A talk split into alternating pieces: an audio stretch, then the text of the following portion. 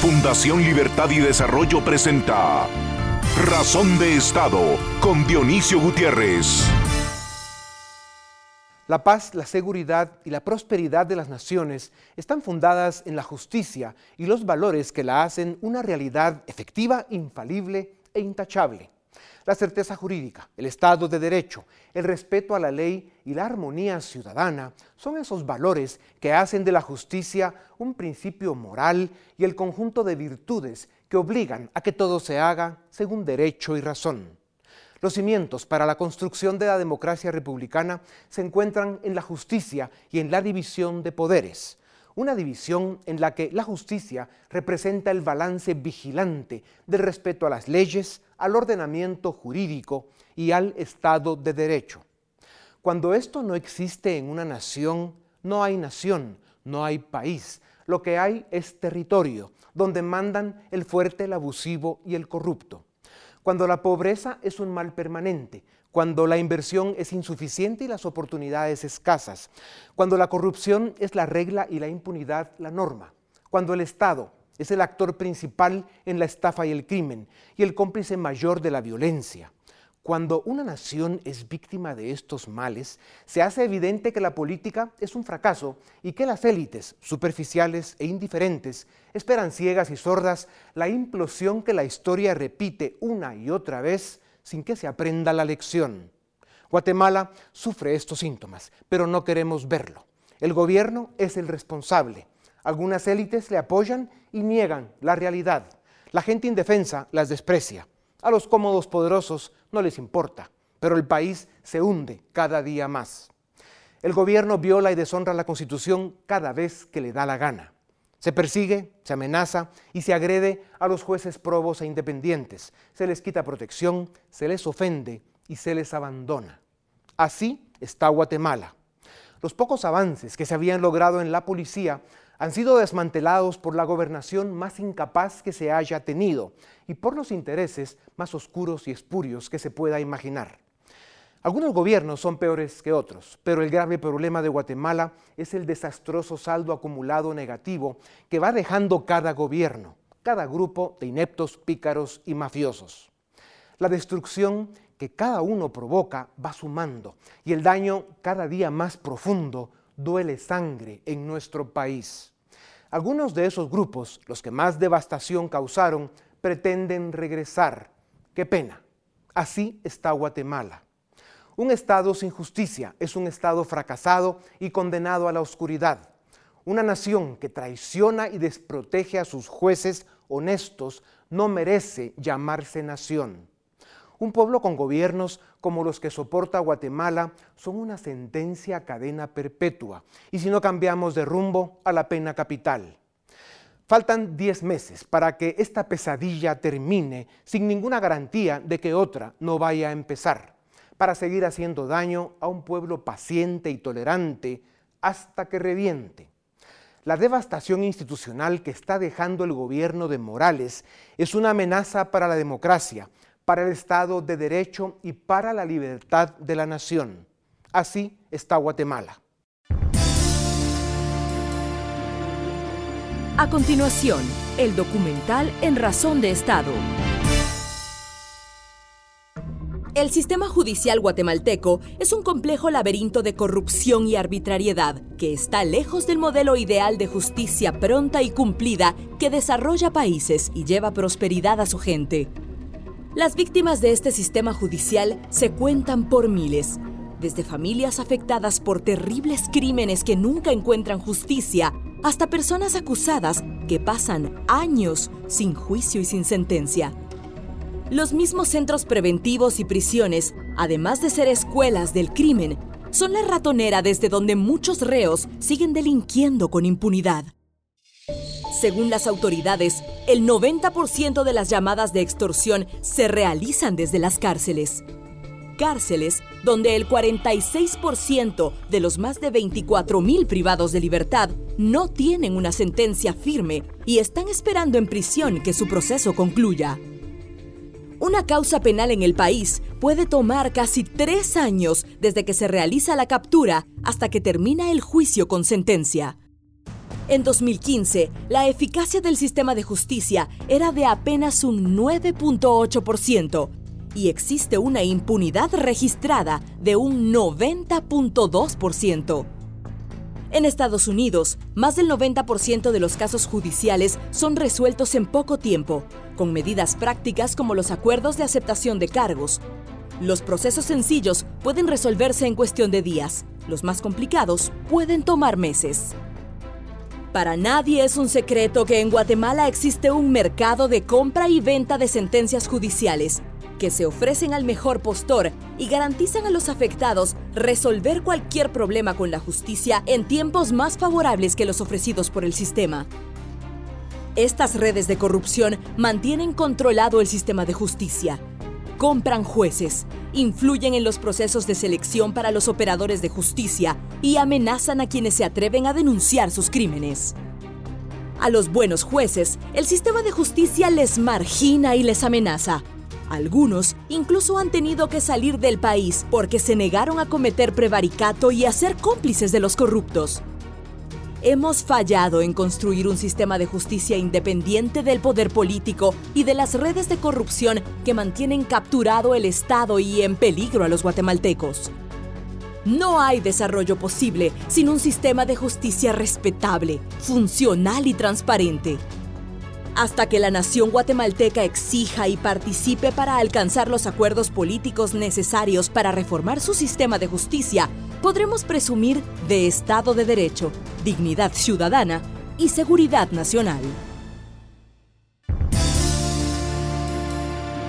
A continuación, una entrevista exclusiva en Razón de Estado. Bienvenidos, esto es Razón de Estado. Hoy nos acompañan el licenciado Estuardo Ralón, él es abogado y notario constitucionalista. También nos acompaña el licenciado Elvin Díaz, abogado y notario. Él es director ejecutivo del Instituto de Estudios Comparados en Ciencias Penales. Licenciados, bienvenidos a Razón de Estado. Licenciado Ralón, usted pasó al, al, plano nacional, público, incluso internacional, cuando puso aquel amparo en 2011 contra aquella candidatura fraudulenta, inconstitucional de Sandra Torres aquel divorcio eh, que fue realmente un teatro ofensivo para una nación como Guatemala. Y al final, eh, ese amparo que usted presenta en el 2011, pues se desencadena en que al final la Corte Constitucional eh, le dice que no a aquella candidatura fraudulenta. Em, en los últimos ocho años, usted ha venido participando en una forma muy activa en los diferentes debates nacionales. Últimamente lo vimos como candidato eh, para presidir el Colegio de Abogados, le ganó la planilla del licenciado Ovidio Orellana. Y la primera pregunta que quiero hacerle tiene que ver con la captura del Estado, con este, este veneno que tiene a Guatemala eh, de rodillas realmente. Y mm, tanto eh, en su caso, con, con, su prestigio, igual que el del licenciado Orellana, la opinión general de unos y otros, hoy en día cuesta encontrar la verdad porque eh, la desinformación, la difamación y todo eso que se juega en buena parte de las redes tiene muy confundida a la nación, pero en general tanto usted como licenciado Orellana tienen un prestigio y tienen un nombre que han hecho a través de su actuación. Pero la pregunta es, ¿están seguros los dos, tanto usted como licenciado Orellana, los intereses que estaban representando al ser candidatos para presidir el Colegio de Abogados? Porque se especula mucho, por ejemplo, el caso suyo, de que representaba los intereses del gobierno, un gobierno que al, que entendemos que ha venido asesorando desde hace algún tiempo, que evidentemente no le han hecho caso en nada de lo que les eh, sugiere que hagan, porque son absolutamente incompetentes, eh, lo bueno es que ya se van. Eh, y luego, pues, el Orellana, más de lo mismo. háblenos un poco de eso, porque tiene que ver con el gran problema que tiene Guatemala, que es la captura de su Estado. Sí. Creo que varias eh, preguntas que hay, eh, las que me hace todas muy importantes. Uno, la única manera de salir de un escenario de, captura es participando los buenos, postulándose y yendo a votar.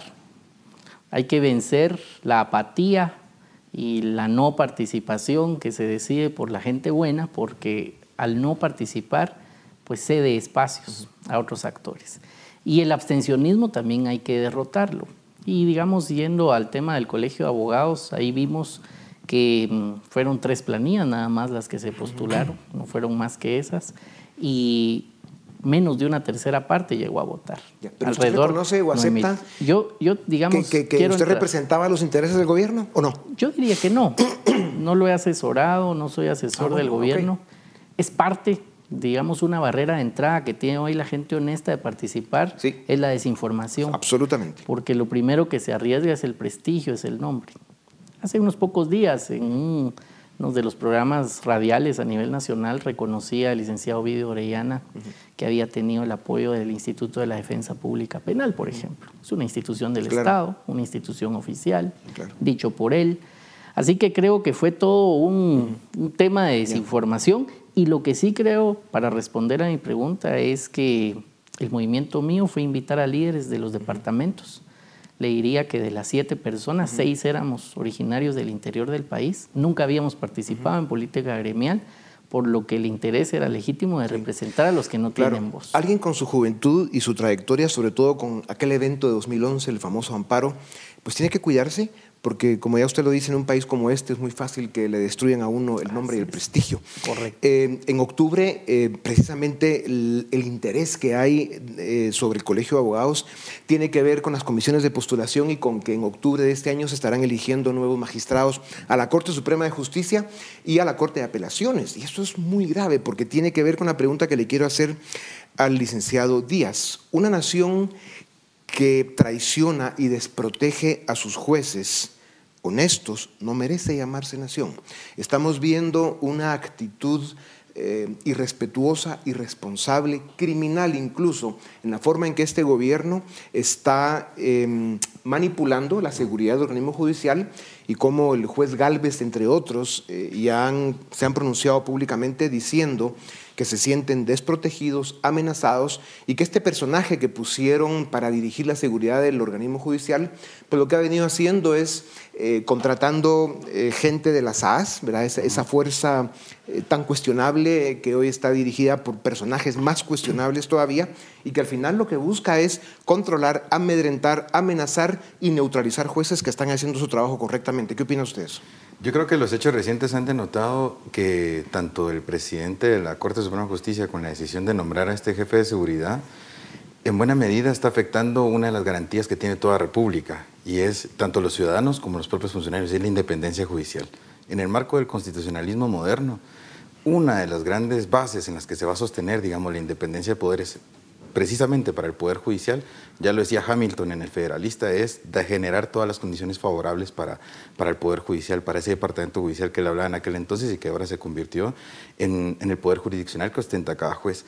¿Qué es lo que estamos viendo? Lamentablemente, esta decisión de nombrar a alguien que estuvo en las AS, en este gobierno, y que está tomando medidas de poder incursionar en el aparato de seguridad cercano, no solo del mismo juez, sino también de su círculo familiar, que son los jueces de mayor riesgo quienes se han quejado, demuestra, digamos, eh, sobre todo una incapacidad que hemos visto, un problema sistémico del Poder Judicial, que también la Corte Suprema de Justicia no responde, digamos, a los intereses de los jueces. Y ahí es, a todas luces, una vulneración a esa independencia que deben gozar, porque prácticamente estos son jueces que están juzgando y tomando decisiones no solo de cualquier persona, sino en general de asuntos conflictivos, violentos en algunos casos, o de la misma corrupción que creo yo que ha estado evidente Ahora bien, en estos años. Liceo Ralón, lo que está viviendo Guatemala es muy grave. Todo, todo este debate de la CICIG que nos dividió como sociedad de una manera brutal porque nos perdimos en la discusión ideológica y por lo tanto perdimos de vista que el verdadero problema de Guatemala es la captura de su Estado por fuerzas criminales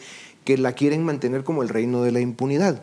Y, si bien em, tenemos un gobierno que ya lo hemos definido de muchas maneras, eh, siempre mal, por supuesto, porque tiene muy malas calificaciones eh, en esta tribuna.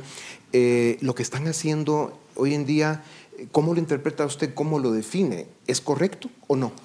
Yo creo que estamos viviendo una crisis en el sistema de justicia completo. No es solo este último incidente de coyuntura. La independencia judicial es una obligación que tienen los jueces de respetar únicamente la Constitución y las leyes. Es decir, se puede ver amenazada de diferentes maneras. Generar una presión mediática para que un juez resuelva en determinado sentido, ignorando las pruebas, ignorando la ley. Pero aquí ha habido bastante más que presión mediática, que han habido amenazas, allanamientos de casa, robos, han agresiones. Habido, digamos, pronunciamientos, a mí me parecer incluso delicados. El último me pareció delicado, el término creo que no favorecía mucho, que Naciones Unidas decía, hay jueces que colaboran con Naciones Unidas. Aquí no se trata de si hay jueces que colaboran o no con una comisión los jueces se tienen que deber a la ley, a las pruebas. ¿Por qué menciono eso? Porque como si nos perdimos en la batalla ideológica, la única manera de poder salir de esa captura es regresando a las raíces del respeto técnico, de ver la justicia como un instrumento técnico, no político, no ideológico, apegado. Pero es a más lo que importante que se vea la justicia como un instrumento técnico o que se respete la independencia judicial por parte de los otros poderes, porque al final una democracia republicana se ve mucho más amenazada en el momento en que se pierde la división de poderes, especialmente cuando se amenaza la justicia. Podrán no gustarnos las resoluciones de los jueces o incluso las resoluciones de la misma Corte de Constitucionalidad, pero, pero violar eh, la Constitución de esa manera, atentando en contra del sistema de justicia en la forma en que se ha venido haciendo por este gobierno, probablemente sea la amenaza más grande que ha tenido Guatemala desde la apertura democrática, quitando al dictador serrano eh, que está por ahí escondido en Panamá, prófugo de la justicia y con orden de captura, entre otros delincuentes que nos han gobernado, que son más de los que quisiéramos. Pero ¿no es más grave eso, que se viole de esa manera la independencia judicial? Es que no debe violarla a nadie. Ni un organismo internacional, ni un poder ejecutivo. Toda su opinión está más balanceada. O sea, han habido errores y probablemente politización de la justicia por un lado, pero por supuesto los otros poderes del Estado pues han hecho el papelón que están haciendo. Es correcto. Es que si generamos presiones externas o internas para que un poder judicial vaya en determinado sentido, estamos violentando la independencia judicial. Entonces, eh, generar eh, presión para que se resuelva determinado sentido no lo es. Al final eh, las resoluciones del juez, usted decía, nos pueden gustar o no, pero no es un tema de popularidad. Se tienen que basar debidamente argumentadas, fundamentadas y en las pruebas de los hechos. Sí hay situaciones críticas que están en la coyuntura, pero yo diría que son nacionales e internacionales. Liceo Díaz, otro de los retrocesos eh, lamentables que ha provocado este gobierno es el haber desmantelado los pocos avances que se habían logrado en la policía.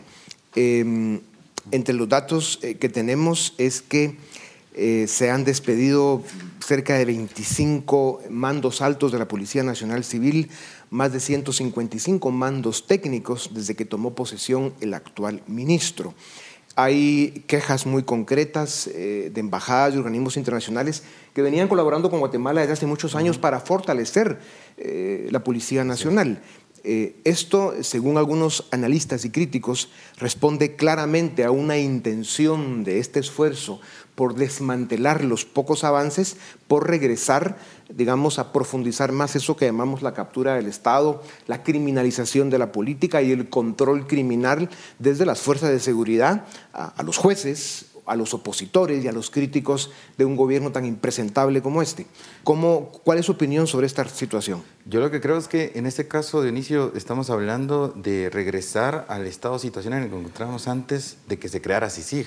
Recordemos que una de las razones había sido eso de poder desmantelar esas estructuras. Y cuando vemos ahora que este gobierno se dirige en esa línea, prácticamente desmantelar y hacer un lado prácticamente de un plomazo todos los avances que habían existido en materia policial, demuestra, digamos, la, la, poca importancia o el interés, mejor dicho, criminal de cooptar la fuerza policial.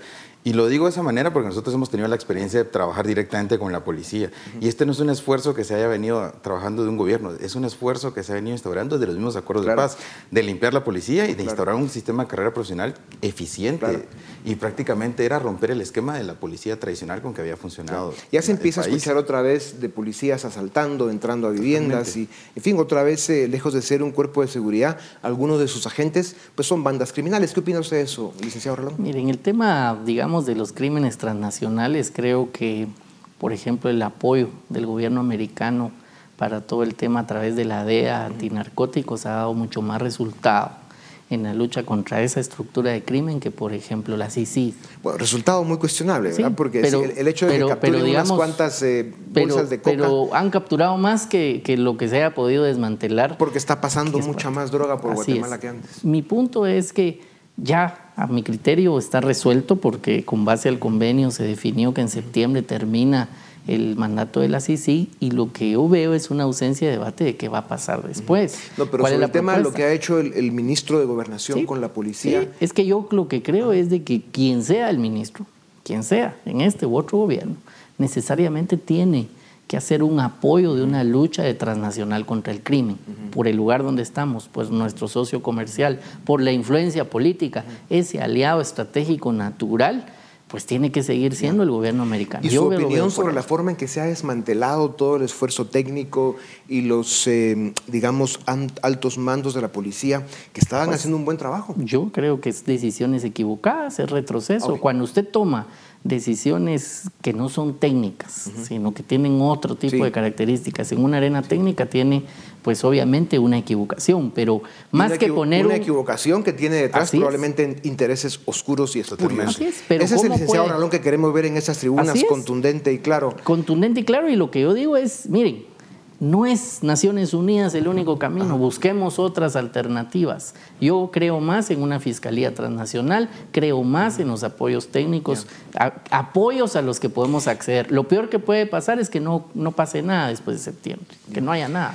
La generación de ustedes, los abogados eh, que todavía no tienen el pelo blanco, pero que ya tienen una experiencia y, una trayectoria, eh, son indispensables, son, eh, juegan un papel protagónico en el momento que vive el país porque ustedes pueden tener el criterio, la capacidad, idealmente los valores para ser parte importante del rescate que necesita Guatemala. ¿Cómo pueden comprometerse ustedes en un momento tan delicado como el que vive el país? Yo creo que la participación, uno, uno de los aspectos que mencionaba el licenciado Ralón es la participación, pero dejar de ver también al Colegio de Abogados solamente con aspectos puramente gremiales.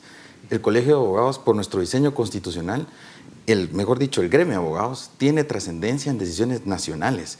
Y eso es lo que vamos a ver, por ejemplo, dentro de un mes, otra elección en el colegio. Ya no vamos a ver el tema de la elección que recién, que fue el de Junta Directiva y Tribunal de Honor, sino vamos a ver a elegir 12 comisionados para integrar comisiones de postulación.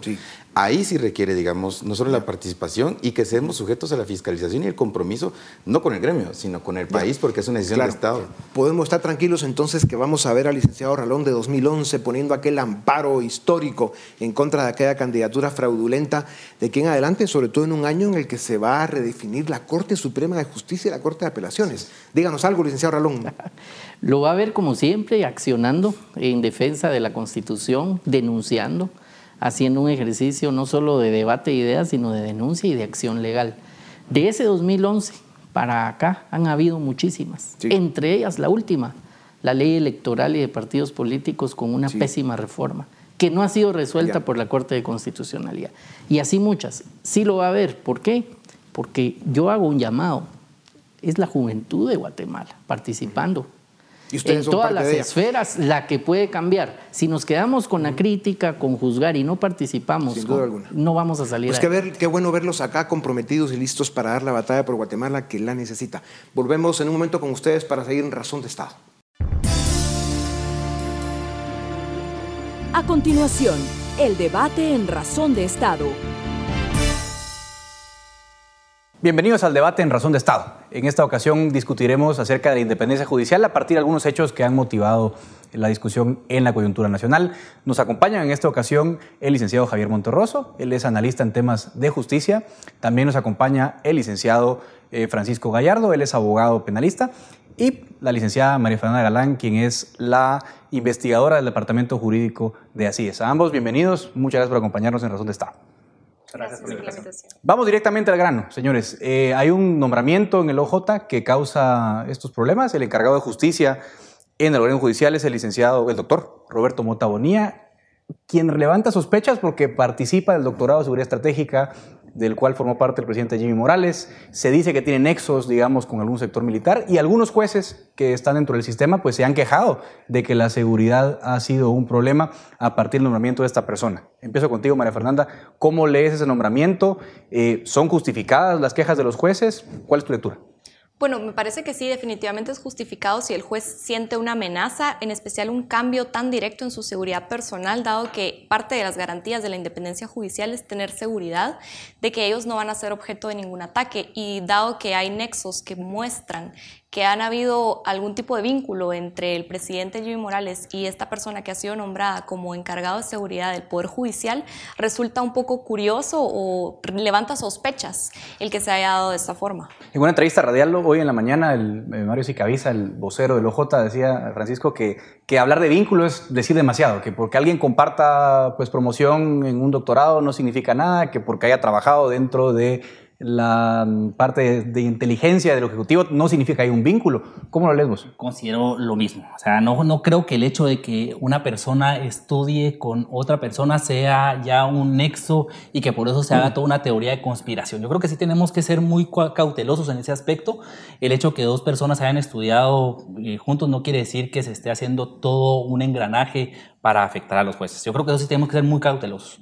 Segundo, creo que hay que analizar realmente quiénes son los que están haciendo estas quejas. Hay que ver si es de todos los jueces o si solo es un grupo o no. Porque eh, sí, hay que atender este, este, tema, hay que atender efectivamente de velar por la seguridad de ellos, pero también tenemos que ver quiénes son los que se están viendo afectados y sobre todo, si esa es una molestia, ver de garantizar y solucionar esta problemática de una forma de diálogo. ¿Quiénes están quejando? O sea... Realmente yo eh, sí me gustaría saber quiénes son y, creo que eso, es un problema que el, el OJ debería trabajar al interno para verificar cuáles son sus quejas, cuál es la molestia y realmente qué es lo que está sucediendo para ver si se puede solucionar de la forma más expedita. Javier, hablemos de ese vínculo, porque ahí hay que, hay que entender esa, esa relación. Eh, ciertamente participar en una clase con alguien más no puede ser vínculo, pero el doctorado este famoso de seguridad estratégica sí ha sido el semillero de varios integrantes del gobierno, especialmente el círculo cercano al Ejecutivo. ¿Cuál es tu lectura? Bueno, hay dos cosas. Uno, en el caso concreto, creo que el, como bien dices, este doctorado se ha convertido en el semillero del gobierno y hay muchos puestos que han sido nombrados de ese doctorado. Entonces creo que sí, este no debe verse como un doctorado normal, una clase normal, sino que hay algo más. Hay un vínculo especial entre los miembros de ese doctorado. Hay unos que son asesores de Jimmy Morales, hay otro que es director de, la Secretaría de Inteligencia Estratégica, hay varios puestos en el Ejecutivo que son de ese tipo. Pero yo quisiera ir más al fondo del asunto. Este nombramiento del jefe de seguridad del organismo judicial, ¿a quién le compete? A los magistrados de la Corte Suprema de Justicia, al presidente del organismo judicial. Y eso es de, de nuestros grandes problemas. Uno, que eh, la Corte Suprema de Justicia concentre funciones administrativas y judiciales, ¿verdad? Como este tipo de nombramientos cuando deberían encargarse solo de juzgar. Y dos, que los nombramientos no se hagan por concurso de oposición, que toda la administración pública, especialmente el organismo judicial, debería hacerse un concurso de oposición. Ellos dicen que sí pasó un proceso y que él está habilitado. Ese es el argumento, por lo menos que daba en un medio radial el, el vocero del OJ la diferencia es un proceso que puede pasarlo o un concurso de oposición, porque es un puesto de confianza importantísimo dentro de la estructura. Tendría que estar el mejor, el mejor en los exámenes, el mejor en las notas. Si se puede demostrar además que eso debe ser público, entonces deben de ponerlo a la vista, deben de, demostrar, en este caso el organismo judicial, que la persona está en ese puesto no por influencia del Ejecutivo, sino porque fue el ganador de un concurso de oposición. Para meter un poco más de carne al asador, yo, meto algunos datos. En 2018 hay un reporte que publica aquí el Observatorio por Independencia Judicial. En 2018, eh, Erika Ifán, Pablo Chitumul denunciaron espionaje. O sea, había cámaras, micrófonos en sus juzgados, lo, denunciaron, no pasa más la investigación. El propio Chitumul dice que fue fotografiado por agentes de Policía Nacional, lo cual es por lo menos curioso, ¿no? Y en agosto de 2018, la jueza Erika Ifán, pues denunció que la persiguieron a su casa. O sea, sí hay problemas de seguridad, especialmente en juzgadores de alto riesgo. Entonces, por eso este tipo de nombramientos causa sospechas. Miguel Ángel Galvez es uno de los que se queja de este nombramiento y dice, me están eh, poniendo personal de seguridad no capacitado.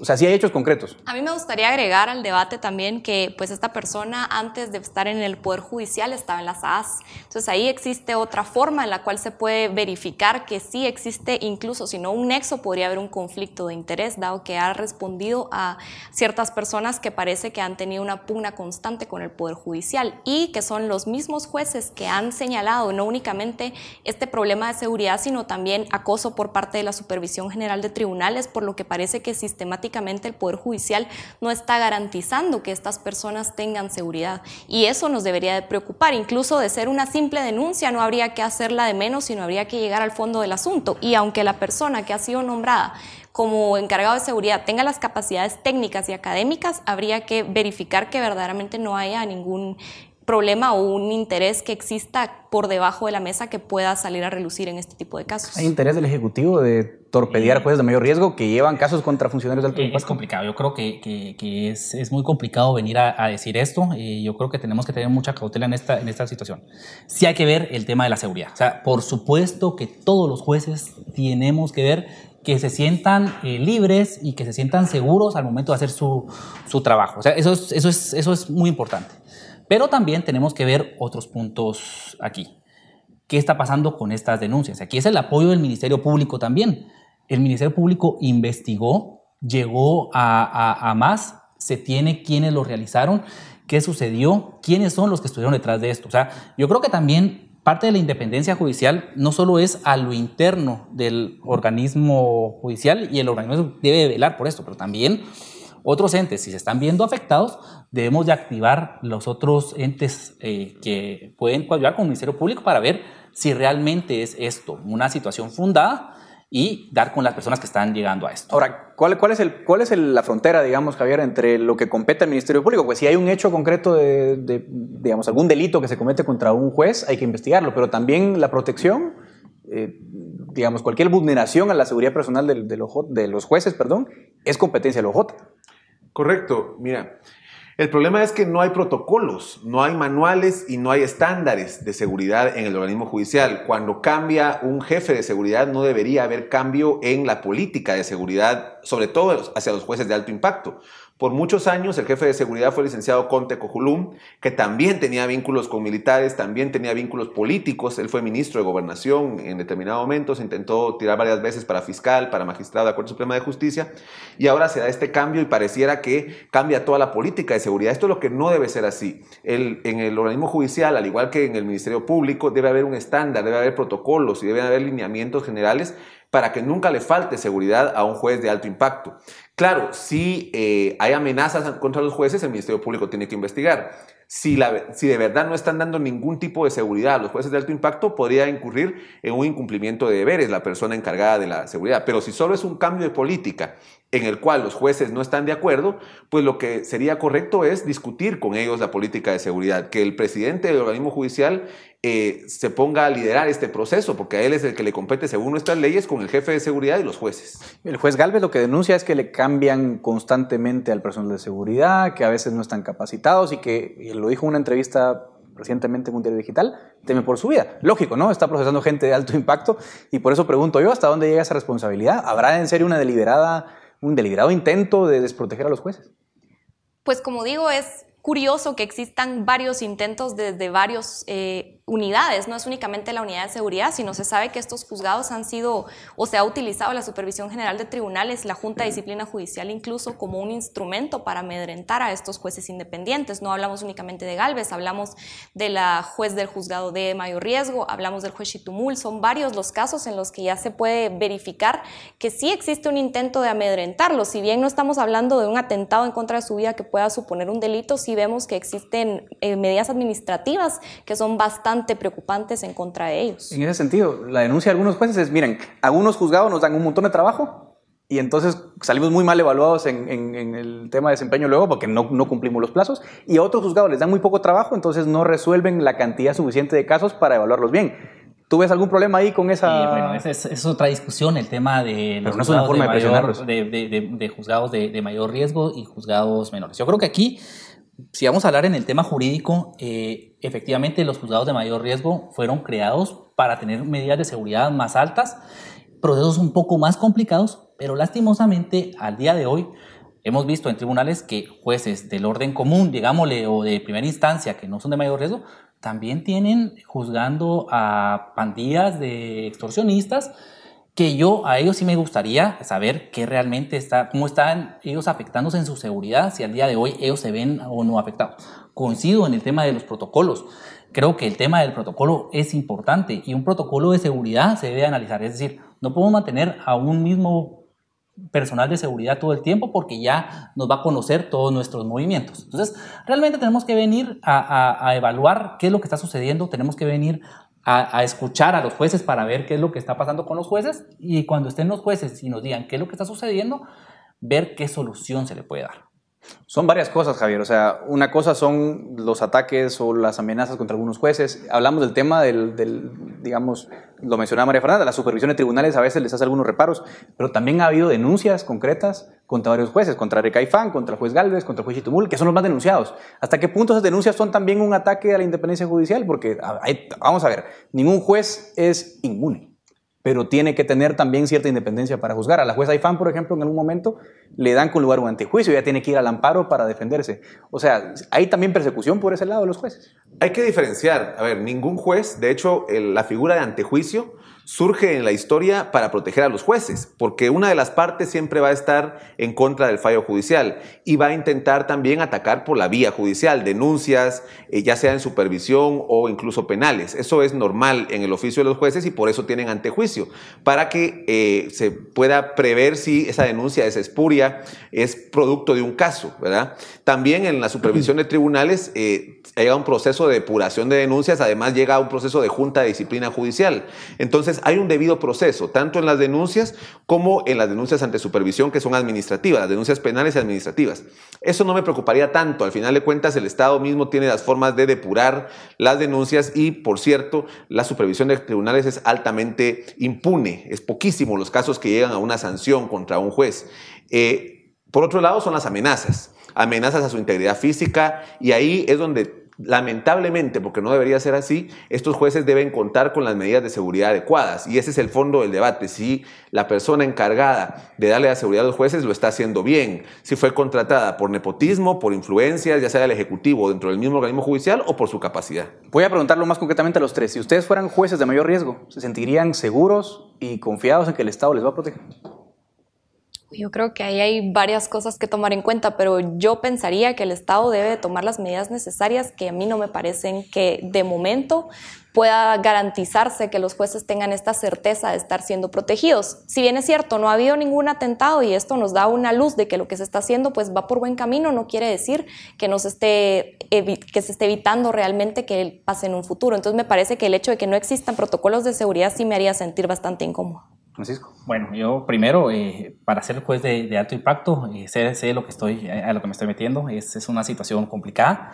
Eh, considero y coincido de que gracias a Dios y gracias a, ciertas circunstancias, hoy no estamos lamentando ninguna situación, pero sí es algo que tenemos que ver a futuro. Es, si tenemos un problema de protocolos, el organismo judicial debe de trabajar para que esto funcione y mantener esta seguridad de ellos.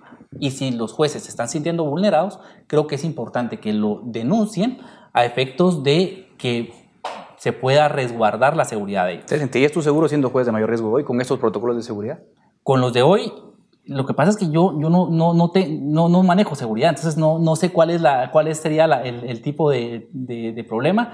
Sí me gustaría saber ¿Qué, ¿Cuál es el temor? ¿Cuál es el temor que ellos tienen para ver cuál es el problema? Ok, Javier. No, si los jueces de alto impacto están diciendo que no se sienten seguros, si Miguel Ángel Galvez y otros jueces están diciendo que no se sienten seguros, es evidente que alguna situación eh, subjetiva o objetiva, no importa, pero la cuestión es que no se están sintiendo seguros. Ahí es donde yo insisto en que hay que sentarse con ellos. El presidente del, del organismo judicial tiene la responsabilidad de sentarse con ellos, con el jefe de seguridad y evaluar cuál de las medidas de seguridad cree que está fallando, ¿verdad? porque son las personas que llevan los casos de mayor impacto en el país, son las, cosas, las personas que llevan los casos donde más riesgo hay el Estado debe garantizarle su seguridad.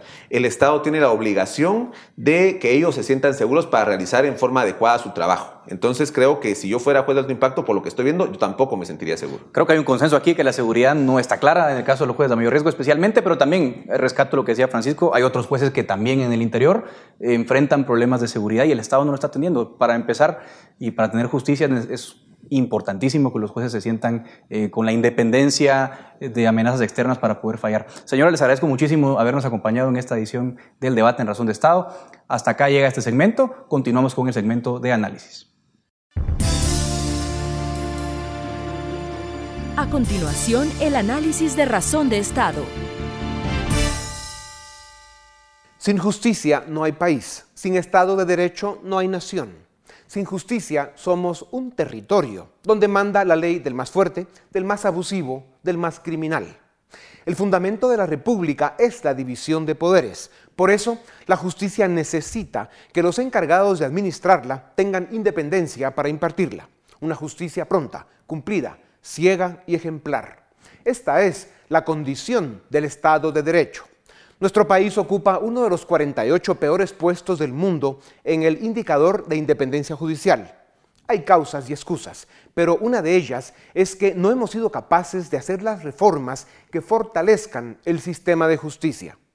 La presidencia de la Corte Suprema es la encargada de administrar el Poder Judicial. A algunos jueces de mayor riesgo les asignan una carga laboral inmensa que luego repercute negativamente en sus evaluaciones de desempeño. Apenas el 27% de los guatemaltecos confía en que el sistema de justicia los protegerá si son víctimas de un hecho criminal. Y peor aún, el sistema ni siquiera garantiza la integridad de sus propios jueces. No es posible construir un Estado respetable y funcional si su sistema de justicia opera en condiciones precarias. Se estima que en Guatemala hay siete jueces por cada 100.000 habitantes, cuando el promedio mundial es de 17 por cada 100.000 habitantes. Apenas gastamos 20 dólares por habitante en justicia. En América Latina, el gasto promedio es de 33 por habitante. Salarios bajos, exceso de trabajo, un sistema disfuncional y alto riesgo son algunas de las razones por las que la justicia en Guatemala no es respetada y no es pronta ni cumplida. ¿Quién está dispuesto a ser juez en estas condiciones? No extraña que el Poder Judicial aleje a los mejores juristas y que los jueces independientes y probos sean la excepción y no la norma. El dato que daremos ahora es muy grave y confirma la amenaza del Estado criminal en Guatemala. Algunos jueces de mayor riesgo han sido objeto de espionaje y vigilancia y han denunciado que instalaron cámaras y micrófonos en sus despachos, pero las autoridades se hacen la brocha con el cinismo y la hipocresía que les caracteriza. La mayoría de jueces de mayor riesgo que desde 2015 procesan los grandes casos de corrupción han recibido amenazas de muerte o han sido víctimas de robos en los que allanaron sus viviendas para intimidarlos. Incluso se ha llegado a agredir a familiares cercanos. A estos jueces violentados, amenazados y en riesgo, Gobernación les ha asignado vehículos que no funcionan, personal de seguridad que no tiene capacidad para protegerlos y en algunos casos les ha dado armas de fuego que no sirven. Esto es sumamente grave y debiera ser razón por la que la nación entera salga a la calle a protestar. La respuesta del gobierno es la indiferencia, la inacción y la complicidad, su irrespeto por la ley, su descaro y su irresponsabilidad confirman una vez más que esto que tenemos es una banda de cualquier cosa muy lejos de lo que debe ser un gobierno pero ya falta poco para que se larguen. Solo esperemos que cuando se vayan se encuentren con la justicia y el Estado de Derecho que tantas veces violaron. Esto es Razón de Estado. Razón de Estado con Dionisio Gutiérrez es una producción de Fundación Libertad y Desarrollo.